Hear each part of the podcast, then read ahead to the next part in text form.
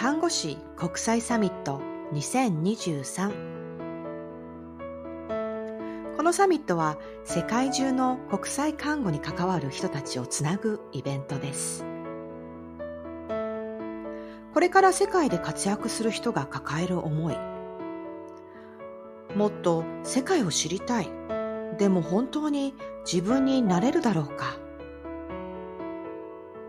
世界中で活躍する国際看護師が抱える思い。世界にはどんな人たちがいるのだろうか。本当に私はここでこのままでいいのだろうか。目標努力達成ライフステージの変化そして迷い不安。あなたの熱い思いをあなたの持つ感性を強さを優しさをそしてあなた自身を世界中の仲間たちとシェアしよう。それはきっと誰かにとっての希望になるから。それはきっと誰かにとっての癒しになるから。一歩踏み出し始めたあなたの見ている世界。一歩踏み出したあなたしか知らない世界。さあサミットへ出かけよう。あなただけの新しい未来を見つけに行こう。その一歩があなたと世界をつなぐ。看護師国際サミット。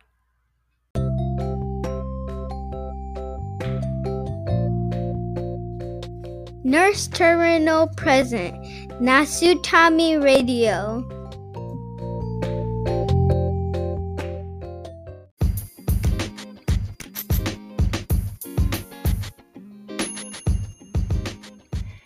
ナースターミナルプレゼンツナスタミラジオ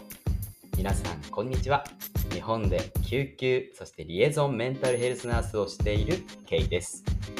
このチャンネルはナースターミナル通称ナスタミのメンバーでもある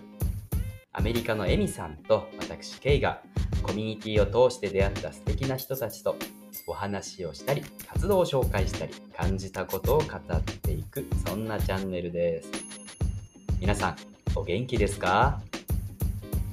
さてここ日本ではですね9月の中旬を過ぎて少しずつ秋が深まってきたなーってことをなんとなく感じるようなそんな、えー日々です。昼間はまだまだ暑いんですけどね。でですね私ケイはですね最近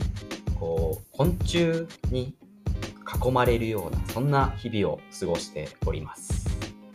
っていうのはですねあの自分の父がすっごい生き物に詳しくってこうき物博士なんじゃないかっていうくらいすごいあの詳しくて愛してるんですよねなんかちっちゃい頃も出かけて「ああのカラスは何?」って聞くと「あれはハシボソガラスのオスだね」とか「あのトンボは何?」って聞くと「あれはギンヤンマのメスだね」とか「いや詳しいな」っていうかオスかメスかは聞いてないんですけどっていうくらいすっごい詳しくってでまあ自分はそこまで詳しくはないんですけどもえっ、とたまたま今住んでるエリアが川の近くなのですごいあの生き物というか自然が豊かであの昆虫とかもたくさん鳴いてるんですね。で最近はキリギリスの声がすごいよくするなと思っていて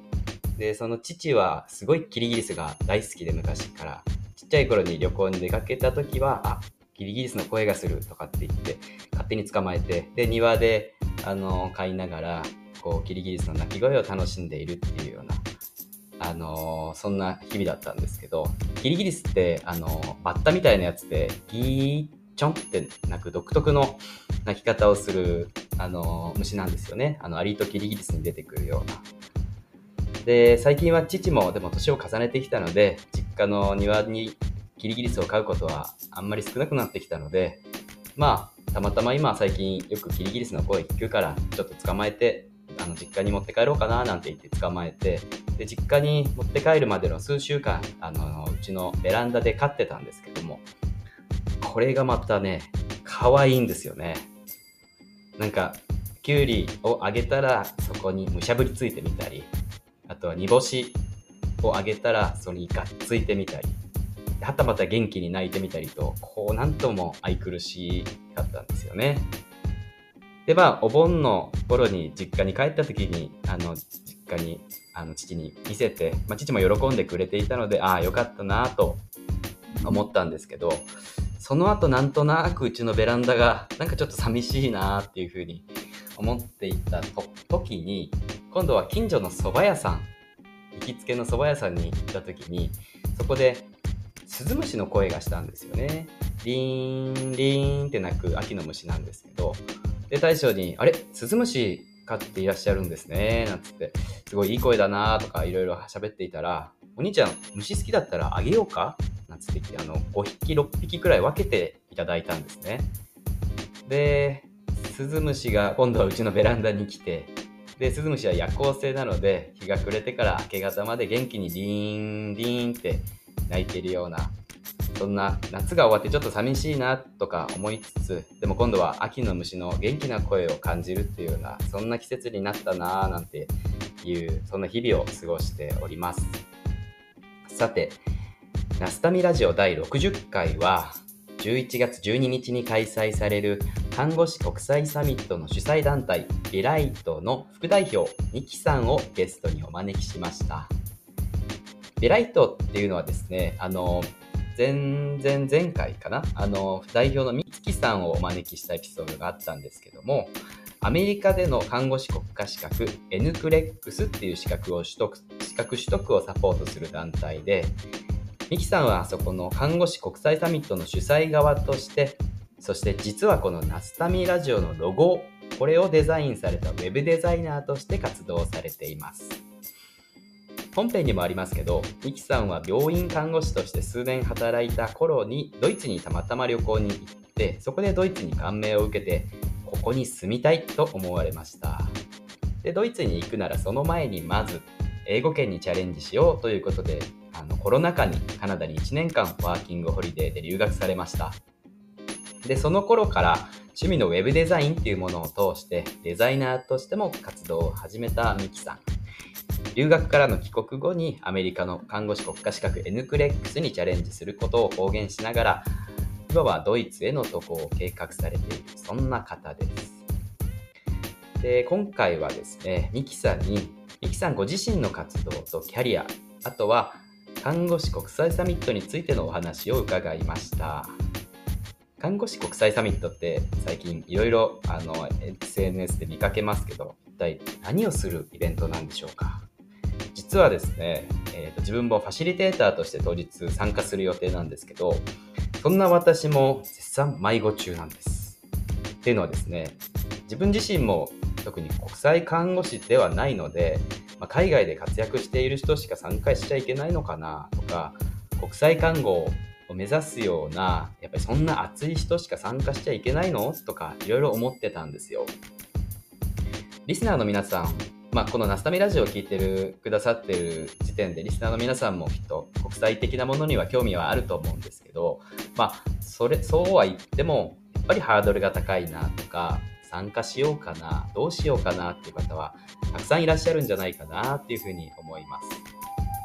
そんな今回はですねこのナスタミラジオ第60回はそんな方にこそぜひ聞いていただきたい内容になっていますサミットが少し身近に感じるかもしれませんよ。それでは楽しんでってくださいね。Let's get started! Enjoy!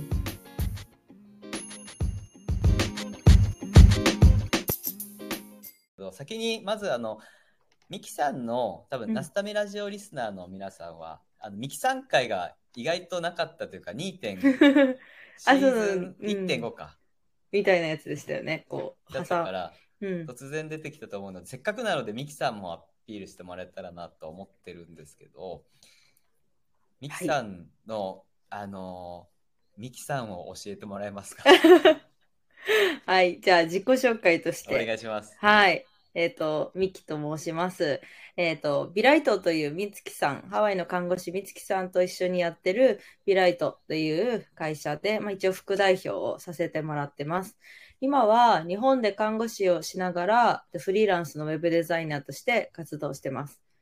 と海外っていうところで言うと、ちょカナダにワーキングホリデーに行ってたことがあって、そこでは日系企業で普通に OL さんみたいなことをしたこともあるし、あの今はアメリカの看護師免許の取得のために、あの CGFNS とかあの NICD って書類審査をクリアして、今、あの受験を、試験を受験しようかなって思ってる段階にいます。あとは、全然関係ないですけど、ドイツに行きたいなってずっと思ってるので、ドイツ語を細々と勉強してるっていう感じです。よろしくお願いします。アスタミラジオのロゴを作りました。リスナーの皆さんも絶対目に触れたことがあるナスタミラジオってあのシルバーってかあの、まあ、白と黒バージョンがありますけど、あのとってもクールなデザインのうん 作ってくれたデザイナーさんなんですよね。その説は。そういう意味では、あの、ちょっと携わらせていただいて、みさんと、また一郎さんあたりと、こう、試行錯誤しながら、うん あのロゴが出来上がりました。懐かしい。ちょうどその時に自分も加入され加入させてもらったので、うんうん。まあ、その、なんていうんですかね、あの、いろいろ議論して、ああでもない、こうでもないってやってるのを、ちょっと横で傍観してる感じですけど、出来上がってみたらもう今や、あのロゴが、なんていうんですか、象徴ですよね、ナスタメラジオの。うん、嬉しいです、本当に。すごいですよね。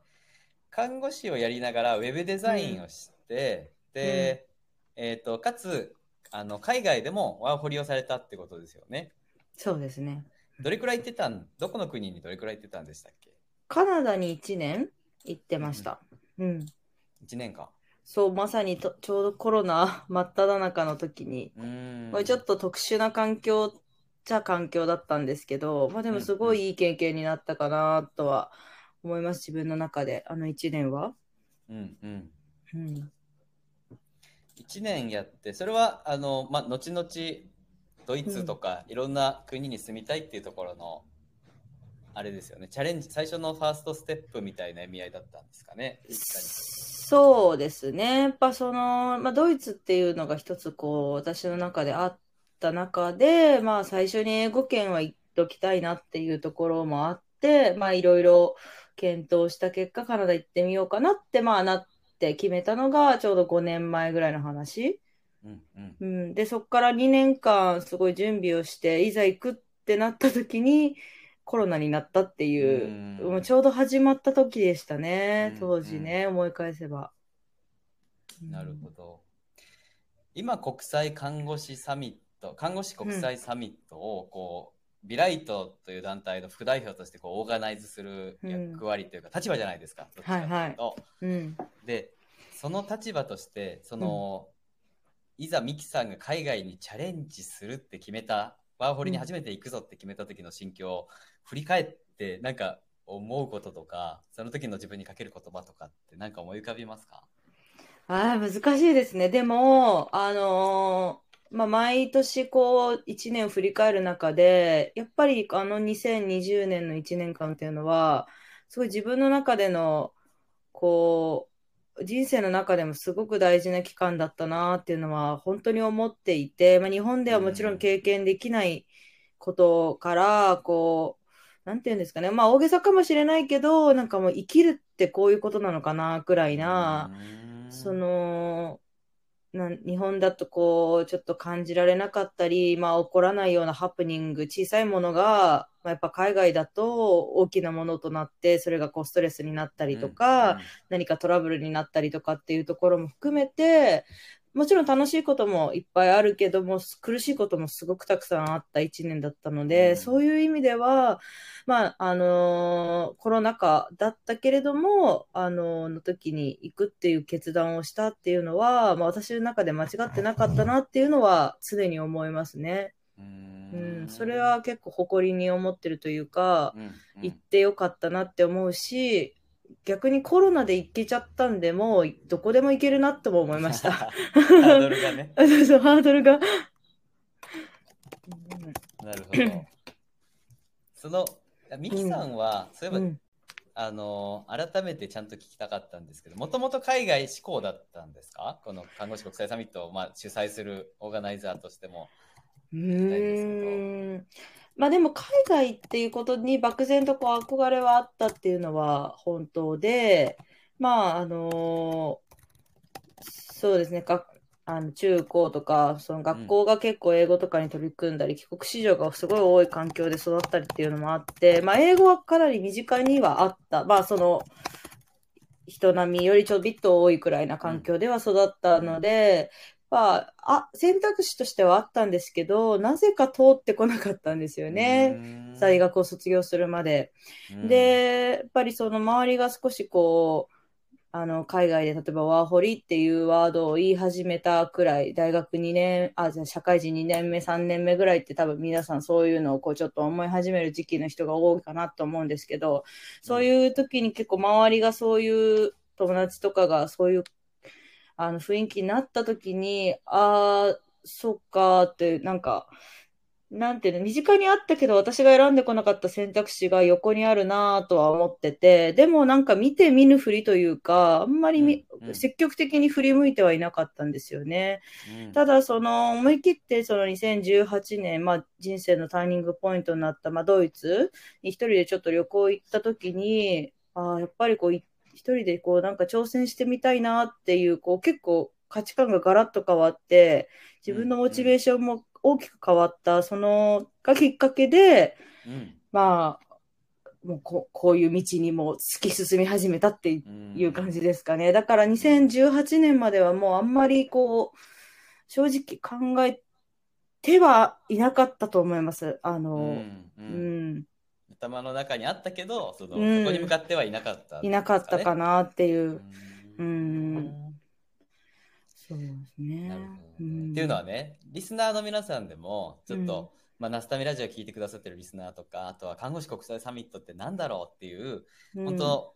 えっ、と、そういうリスナーさんも多いと思っていて、で、あの、ミキさんと同じように海外に挑戦したいっていう人は、もちろん前のめりに聞いてると思うんですけど、うん。ああ海外いいけどな、私は別にそこまでじゃないかなっていう人もたくさんいると思うんですよね。うん。だから、まあ、自分ももちろん別に国際経験はそんなにないですし、国際看護師でももちろんないですけど、なんかそう、海外にチャレンジするとしない、まあ、ワーホリも含めてですけど、うん。そこのハードルってとっても大きいものなのか、それとも、みなんか歩いていったらそんなに意外と大きくなかったな、みたいなものなのかって、きっと知りたいと思うんですよね。ああ、難しい。ただ、あのー個人的には、えっと、挑戦しようって決断す、するまでは私はあんまり時間かからなかったというか、やっぱその、ドイツのその一件があったから、あ、もう行こうっていうのは、もうその時に決めたっていうか、なので、うんわりかし決断は早かったんですよね、当時。ただ、まあやっぱ結構性格が慎重なので、準備っていうところで結構慎重には動いていたけど、まあ私の性格上を一回やるって決めたら、わりかしこう、ガーって追求しちゃうような性格なので、うん最初はそこはあんまり、あのーハードルには感じなかったです、正直。ただ、まあ、その1回目っていうのは、あのー良くも悪くもな知らないというか、期待と夢との方が膨らんでると思うので、あこう、ワクワク感とかの気持ちで、なんとかこう、押し切れちゃったりする部分はあると思うんですよ。決断にしろ、プロセスにしろ。でもこう一回それを経験した時にこういうのがあるっていうことがもうすでに分かってるから2回目以降がちょっと慎重になる自分もいるなっていううんこういろいろ俯瞰してみてしまう。いろいろ知ったからこそ大変なこと。2回目っていうのは、あそうこれから2回目あってこと。アサレンジの1回目。そう1回目がカナダだったんですけどこれから私が2回目まあアメリカの看護師免許を取ろうって決めたことも2回目だし、じゃあ3回目じゃあ次ドイツに行きたいって思うこうあの1回目とはまたこう違うかなっていうのがやっぱ思います。1回目とそれ以降っていうののチャレンジではやっぱり違うなっていうのは感じます。怖いもの知らずっていう感じじゃないですか、1回目って。うんうん。なんか当たって砕ければっていうのと若さと勢いとかでなんとかなったり する部分も若干あったんですけど、うん、やっぱ、やっぱ、じゃん、だんだんと慎重にはなりますよね。いろいろこ、いろんなことを経験したからこそ、いろんなことが分かってきて、うん。まあ、逆に言うと、昔は何も知らなかったから、うん。こう、うんそれで失敗したことももちろんありますけど、今は知ってるからこそ予防線は張れるけど、それがこう、ちょっと時にこう足かせになる場面はもしかしたらあるのかなっていうのは思います。うーん。ん。なるほどね。いや、うん。なんかね、自分はこうやってナースターミナルのナスタミラジオとして DJ で喋ってるくせに、意外と海外経験そんなないので、うん。短期留学でちょこっと行かせてもらったくらいだから、その長期で行ってみるみたいな、そこのハードルって大きいんじゃないかなっていう、多分そう思ってるリスナーさんもいると思うし、うん自分もどっちかっていうとそっち側なんですようね。ーん、なるほど。だからまだ、なんて言うんだろう。いや、す要は、なんて言うんですか？ミーハーな感じですよ。すごいな一言なんですよ。いや、でも確かに勇気がいることだとは間違いなく、うん勇気と覚悟がいるとは思いますけど、うんまあ、この職業だからこそ、こう、まあ、言い方はちょっとあれですけど、こう、まあ、次の就職とかっていうところが、こう、一般の業界よりはもしかしたら、こう、あの、ももう少しこう、ハードルが下がるのかなとかっていうことうん。私はこう結構だから、あもうやめちゃえばいいんじゃない？みたいな感じで結構いけちゃうタイプだったので、うん。まあ、そこですかね。なんかでも、旅行とやっぱこう住むっていうの、私も結構海外旅行はすごい好きで、まあ趣味海外旅行って5年前ぐらいに言ってた自分が懐かしいんですけど、あの、海外旅行ってやっぱ楽しいけど、やっぱ旅行と住むっていうのはやっぱ大きく違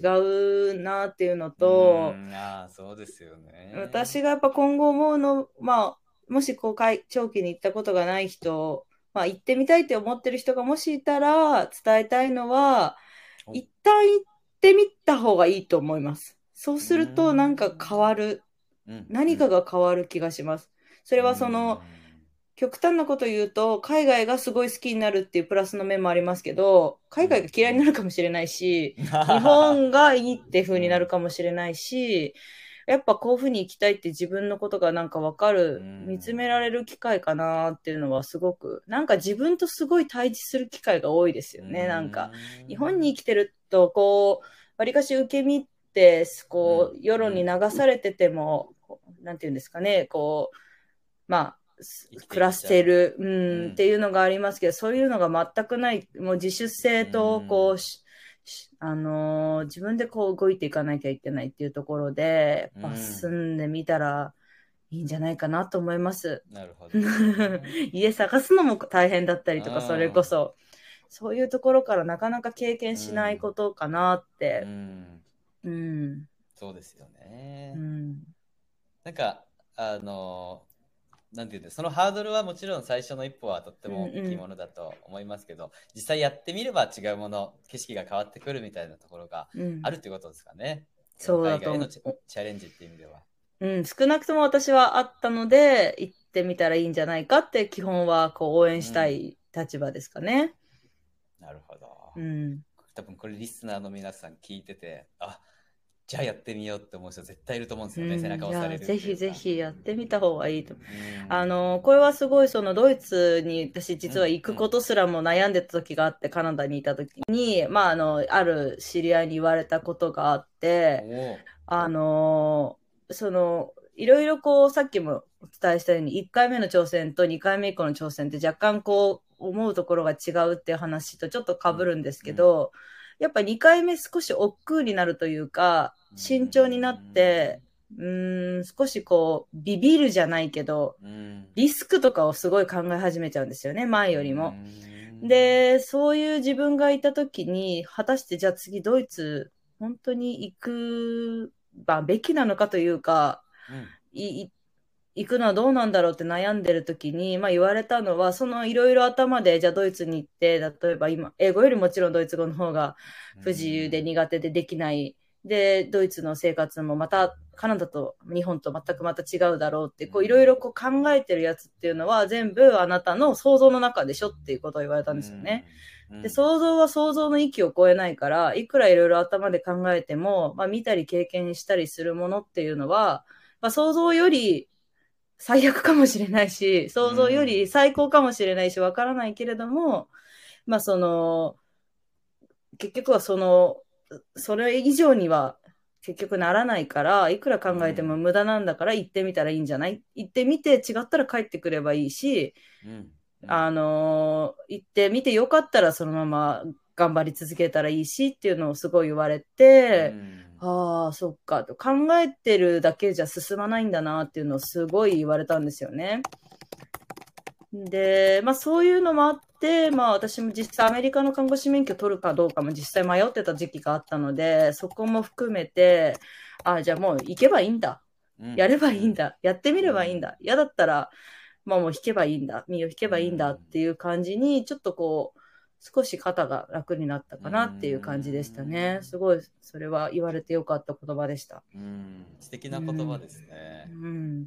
それはちなみにどういう関係性というか立場の方がくれたんですか？そういうのって意外とこう、初対面に会った人とかに言われたりするんですよね。へー。たまたま友達のつながりでお会いした日本人の方に、うんうん。まあちょっとその場のこう世間話の形で、あ、実はドイツ行くこと考えてて、でもちょっと迷ってるんですよね、くらいの話から、うん。こんなこう、深いあの言葉をいただけるって思ってなかったので、うん。意外とこうびっくりしてるというか、あの親友とか、例えばこう身近な人とかではなく、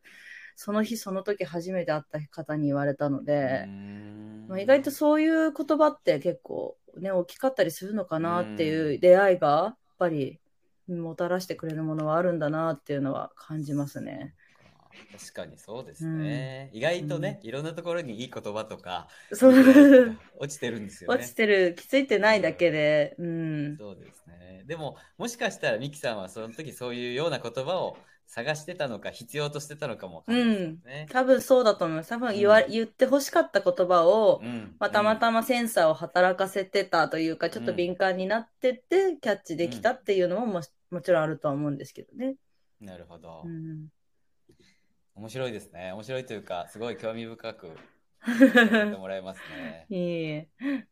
今じゃあミキさんは、そのドイツに行ったことがきっかけで海外に住むことを決意して英語圏にうん1年住んで戻ってきて、えっと、ドイツに行くのが目標で動いているそうででね、今んとこ。うん。ビライトとしてビライトの代表、副代表としてあのアメリカの国家試験も今チャレンジされてるってことですもんね。そうですね。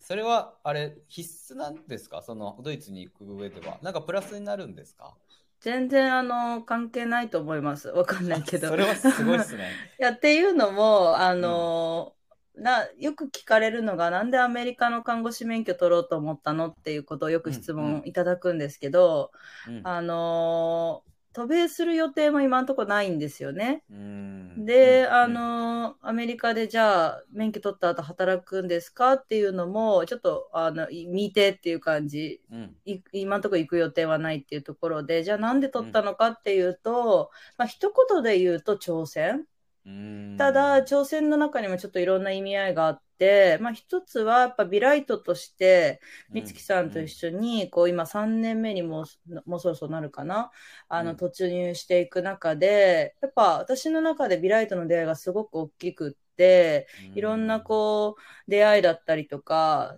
あのー人とのつながりだったりとか、うん、まあ、あとはそう新しい世界ですよね。海外で看護師っていうところでは。そういったのをつなげてくれた、あの、最初の出入り口がビライトだったので、まあ、やっぱりビライトに貢献したいっていう思いが一つあった。うん。で、もうやっぱビライトとしては、やっぱりメインではアメリカで看護師をされる方を、あの、まあ、サポートしつつっていうのが、まあ、一つあるので、その中うん。でじゃあ自分が体現化できるところっていうのはどこだろうって考えたときに、うん。まあ、アメリカの看護師免許を取るところまでは、挑戦できるんじゃないかって思ったんですよね。うんで、自分が体現化しないと、あの、じゃあ、ビライトを利用してくださってるメンバーさんの、まあ、辛さとか悩みとかっていうのが、本質的にはわからないなっていうふうにやっぱ思っちゃう。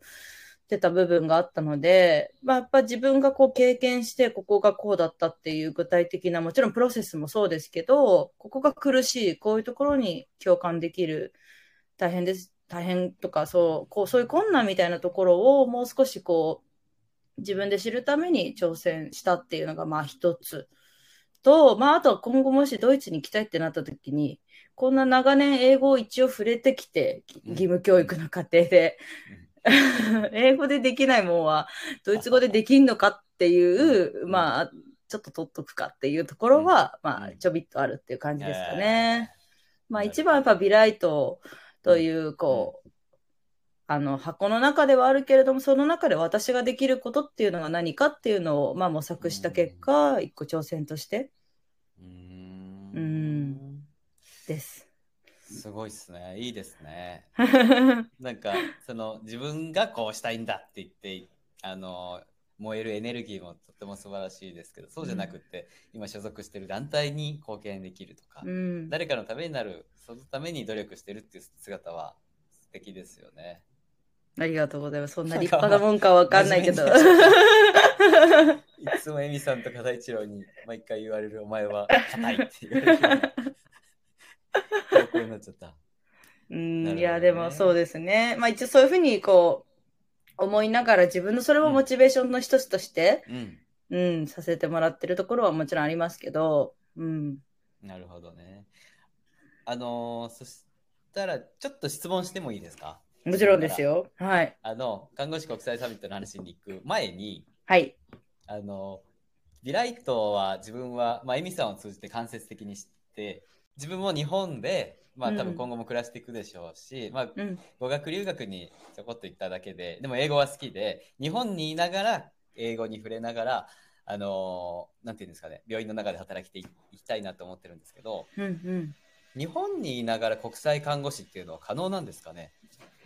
可能だと思います。っていうのは、あの、今回の看護師国際サミットで、うん。まあ、あの、うん。ちょっとその国際看護師って何ですかっていうところにも、まあ、あの、一つこう、定義づけの部分では重なるんですけど、うん。やっぱその、やっぱイメージするのって皆さん海外とかで働く看護師さんみたいなのが、まあうん。一番こうイメージしやすいと思うんですけど、私もそのビライト関わる中ですごくし、あのー新鮮だったなっていうのは、やっぱり日本でもこう活躍できる場っていうのがあるんだなっていうのがうんすごく新鮮で、っていうのはその、やっぱり日本でももちろん英語だけじゃなくてそういった言語、日本語以外の言語を必要とされるような医療環境っていうのは少なからず発生すると思うし、うん。まあ、あの、そういう面では日本で活躍できる場、まあ、確かにその、すごい多いかって言ったら、多分ちょっとマイノリティだではあると思うんですけど、うん。例えば、まあ、わかりやすい例だと多分医療通訳とか、うん。まあもちろんしかりだし、そういうこう外国の方がこう多いエリアにある病院、もしくはそういう診療科があるような病院、クリニック、うん。そういう管轄のエリア、まあわかりやすいところだと軍とかですかね、アメリカ軍の基地の中のとかっていうところで、結構そういう機会は全くないわけじゃないのかなっていうふうに私も思っ感じてるところです。うんううんん。なるほど。うんじゃあできることもたくさんあるってことですよね。そうですね。なんか今は結構いろんなこう、なんていうんですかね、あの医療に関わる、例えばこうし英語試験だったりとか、うんこういう講座とか、そういったのも結構増えてきてて、おそらくこうニーズは間違いなく高まってる、グローバルになるとともに。なのでこう、ぱりこう、ゆっくりではあると思うんですけど、そういうキャリアに何かつながるような種みたいのは落ちてるんじゃないかなっていうふうには感じ。まあもちろん実際体験してもいないので、できますって断言はできないですけど、うんでもそういうふうに活躍されてるから方はいらっしゃるから、うんうん挑戦できるんじゃないかなって私は信じてます。実は私先月、あの同じように日本でそういう英語試験を受けて日本医学英会話え医学英語検定っていうちっ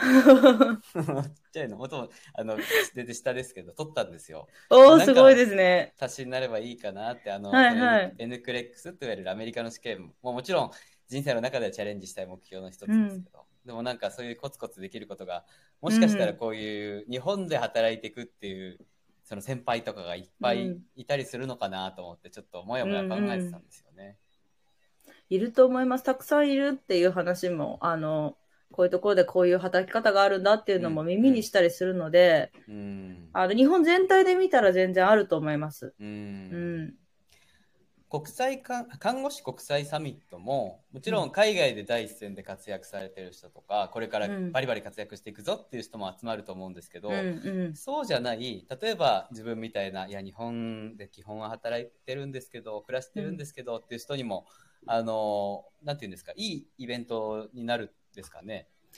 だかなと思います。っていうのは、その、もちろん目指してる方の方が、こう、吸収できることとか、こう、感じ取れることとかが、もしかしたらちょっと差があるかもしれないですけど、私が思うに、その、まあもちろん今回、あの、看護師国際サミットで、うん。こう、スピーカーとして参加される方の中に、日本で活躍されてる方もいらっしゃるので、うん。その日本での、その、まあ、一つのキャリアとしての、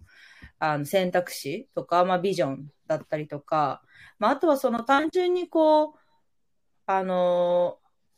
日本にいるからって言って、じゃあ100%日本人の患者しか相手しないとも限らないと思うんですよまあ、ね。そうですよね。あの、何があるかわからないから、そういった中で、こう、まあ、例えば、じゃあ、実体験の看護、うん現場における文化の違いだったりとか、こういううんうん看護官、世界によって違う看護官だったりっていうところを少しこう知識として持っていくだけでも、こう、日本で看護をするっていうところの、さらに知見にも、こう、ていうんですか、プラスアルファになったり、アドバンテージになったりするんじゃないかなっていうのは思いますね。うんうん。まあ、だからこうどう生かすかっていう視点が少しちょっと重要かなっていうのは思いますけど、うんこのサミットを通じて自分がこうどうなりたいかみたいなのをこうちょっと考えつつ参加してもらったらいいかなっていうのはありますね。自分のいるフェーズが多分みんな違うと思うんですよ。うんうんうん、目指してる人から、まだ学生さんとか、これから看護師さんになられるっていう人ももちろんいるだろうし、すで、にもう活躍、あ活躍というかこう、もう行動されてて、さらにステップアップ、まあ、もしくは別のっていうところっていろんな方がいらっしゃるから、一概にじゃあこの人に向けてっていうわけでもなく、それぞれがそれぞれの形で自分が思うことをこう吸収したり、こうピックアップしてもらえたらいいかなって思います。うんなるほうんど。いろんな方が登壇されるんですもんね。その領域もだし、場所もだし、働き方とか。そうですね。ちょっとまだ、あの、情報が、あの、解禁されてないというか、こう、まだ、あの、アップされてない部分もあると思うんですけど、すごく、こう、今、今、現在、計画中という感じなので、あのすごい練ってるので、素敵なものになるんじゃないかとは思います。うんうんはい。そうですよね。ちなみに、ミキさんとしては、うんどういう風なイベントにしていきたいですかね？そうですね。まあ私は自分がやっぱりその運営メンバーとしてやってるけど、私は多うん分その国際、まあ看護師ってあえてこうこの、この言葉を使うとしたら、卵のフェーズにいるって私は自分を表現してるんですけど、なので、その、まあ卵だからこそ、こう提供できる部分って多分限りがある。あのじうん。実際には海外でじゃあ看護師はしたことはないし、その経験は語れないし、そういったこと、は、あの、シェアはできないけれども、でも私はこう、卵だからこそ、多分、同じ卵の人の苦悩だったりとか、その手前にいてこれから目指そうとしてる人の思いっていうのは一番身近に感じられるかなっていうので、そうういう視点で、まあ、まず一つ貢献したいっていうのが、まあ、思いではあるんですけど、どんなイベントにしたいかっていうところだと、やっぱそういう、そうまあ、さっきともちょっと話はかぶるんですけど、うん。こう、それぞれの段階、ステージにいる人が、それぞれこう、自分が、あの、まあ、欲しいって思ってる情報っていうと少しこう、なんかあれですけれども、なんかこう自分にとって何か一つきっかけ作りになったり、後押しするものだったり、一つこう何か印象に残るだけでも言葉に、この言葉が良かったとか、そういうことだけでもいいが何かこう拾い取って帰っていただけたら嬉しいなっていうのはすごく思います。きっと必ずプラスになるんじゃないかなと思って作ってます。うんうん私たちは。じゃあ本当にハードルは低くってどんな人でもちょっと興味ある人でもうん全然参加できるってことですよね。いいと思います。あの、ん逆にそれぐらいので、あ、こんな世界があるんだっていうことを知れて、自分にとって大きいこう糧になる可能性だってゼロじゃないし、まあその可能性は無限っていううん誰かの言葉ではないですけど、まあ、あの聞いたことあるような聞いたことあるような。なのまあ人によってこう形とかサイズとかはいろいろありますけど、そうなんかこう気づきがうんうんこのサミットを通じて光となって帰ってきてくれたらいいかなって思いますね。なるほど。なんかね、うん。国際看護師とかっていうワードって結構強いじゃないですか。はあ、そうですよね。わかります。まあ、ミキさんも、まあ、ミキさんもワーホリチャレンジされてますけど、チャレンジする前のあの自分を振り返っていただくと、国際看護師っていうワードってなんか、まるでなんてスーパーヒーローみたいなイメージがあって、うんでその人たちが集まるサミットって聞くと、アベンジャーズの集まりなんじゃないかなみたいな。敷居がちょっとね、高く感じますよね。ね、絶対そうだと思うんですよね。幸い、まあ、自分も、まあ、あの、オーガナイザーのあの太一郎って男が友達だから、親友だからこそ、全然フラフラッと参加する気持ちでいますけど、やっぱり世間というか、リスナーの皆さんも含めて、なんか言っていいのかなみたいな人たち、きっといると思うんですけど、うんうん。でも、そんな人たちでもきっと参加してもらえたら、なんか持って帰ってもらえるような、そういう素敵なイベントに今なるように、画策練ってるってことですよね。そうですね。だって私だって、あの、高値の存在って思ってますもん。うん、自分はこう、卵だけど、うんうん卵だからこそ、こう、卵と、卵がこう生まれるのの 差をすごく感じてる。なるほど。から、あの、す本当にわかります。すごく逆に言うとうんめちゃくちゃ気持ちがわかると思います。その、やっうんうんぱりこう、ちょっと私には無理なんじゃないかとか、うんあの、いや、すごい人たちの集まりなんですよ。いや、ちょっと大丈夫ですっていう人たちの気持ちもすごくわかるうん立場にあるかな。で、そこで、それいう立場として、やっぱ運営に関われてるっていうところも含めて、やっぱ、あの少し皆さんの間口というか、こう窓口が広くなれるようになれたらいいなとは思ってます。本当に気持ちわかりますよ、皆さん。うんうん。ね。う うんん。えー、面白いですね。なりました。看護からむしろ気持ち離れてた時期があったってことですよあ、ね。全然ありました。だからカナダに行こうかなとかっていうのも、ほちょっとありつつ、うん IT かじっとこうかなっていうので、ウェブデザイナーを始めたのもちょうどその時期などので、こう、なんていうんですか、アウトローなことをちょっとしたくなる時期といいますか、うん。うん。うん普通じゃないのに憧れてたみたいな 時期だったので、当時。マイノリテティというか、マジョリティにあまり興味ないようえないような感じだったので、えまあ、そこからこうやっぱ看護師っていいなって思い始めたのはカナダの経験も通して、うんうん帰ってきてっていうところで、そこでこう本当やっぱね、サミットってもしあったらね、参加したいなと思いまうす。ん。な面白いですね。うん聞きましたか、皆さん。これ、あれですよ。あの、要は、ずっと看護が大好きとか、看護への熱量半端ないですって人の集まりじゃないっていうことですようんね。、全然そうですね。むしろ全然、ちょっと、いや、看護は片手間でいいんですけどとか、うん好きなことを追求したいんですっていう人の、が、の方がもしかしたら多いかもしれないですしね。運営ではね、そういうこう、うん、方もいます、もちろんこう、うん、いろんな形があるから、いろんな自分の興味に向かって、うんあの突き進んでいくことは一周回って今ミキさんがこうやってあの自分らしい仕事をウェズウェブデザインとか、ビライトっていう団体をやりながらも看護とあの歩き続けてるっていうところにもつながりますもんね。だと思います。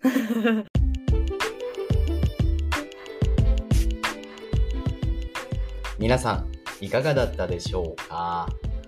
ビライト副代表、そしてウェブデザイナーとして活動されているミキさんとのお話を聞いていただきました。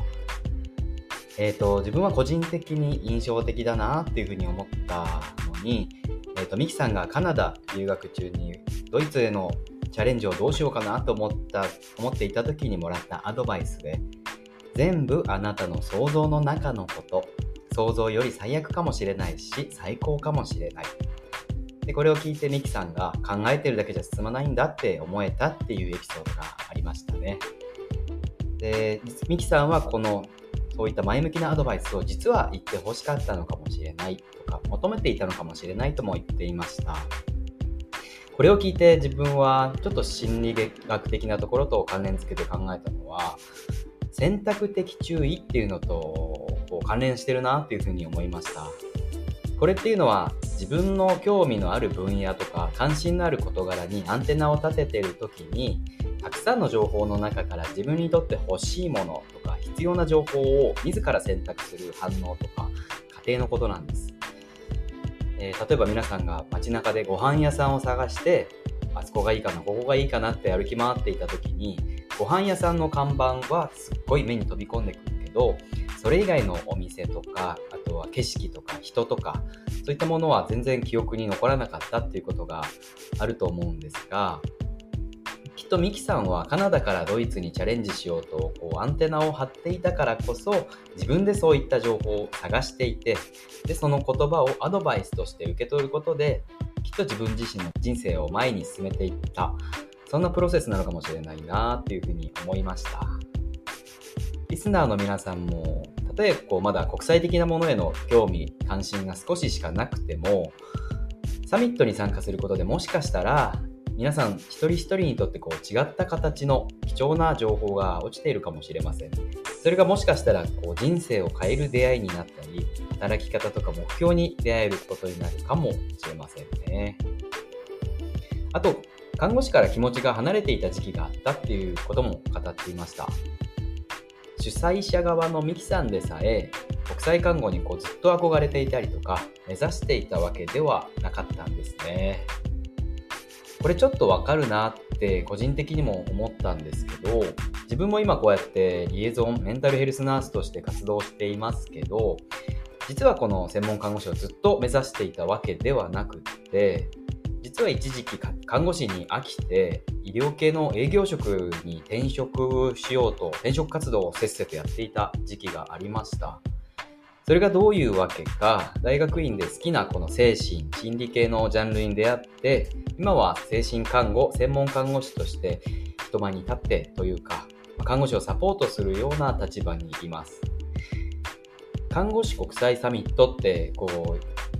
ちょっと強いようなワードを聞くと、どうしても国際系に熱い人しか参加しちゃいけないような、不真面目というか、こう、興味本位では言ってはいけないような気がしているリスナーの皆さんもいるかと思います。でも主催者側とか、あとは登壇される方でさえも、ずっと国際看護ばかり追いかけてきた、そんなスーパーヒーローの集まりではないと言ってますね。ミキさん自身も病院看護師という仕事からよそ見をしていた時期があって、そこで始めた web デザインという仕事が一周回って今国際サミットの立ち上げにつながっているということを語っていました。なので、誰でも気軽な気持ちで参加ができて、そして自分の興味のある分野とか働き方とか、あるいは興味のある、えーと、人とか国とかに出会えたり、欲しい情報を持って帰ってもらえるような、そんなイベントを目指しているということでした。今回、看護師国際サミットの内容がこうどういうものなのかっていうものが少しクリアになったかと思います。これからもナスタミラジオのこのシーズン3ではこのように看護師国際サミットの内容を少しずつ皆さんにお届けしていくのでまたぜひ聞いてください。あとは合間合間で新企画ケインエミリーもちょこちょこ挟んでいくのでそちらもお楽しみに。それでは皆さん次回まで元気に過ごしてください。See you next time. Bye.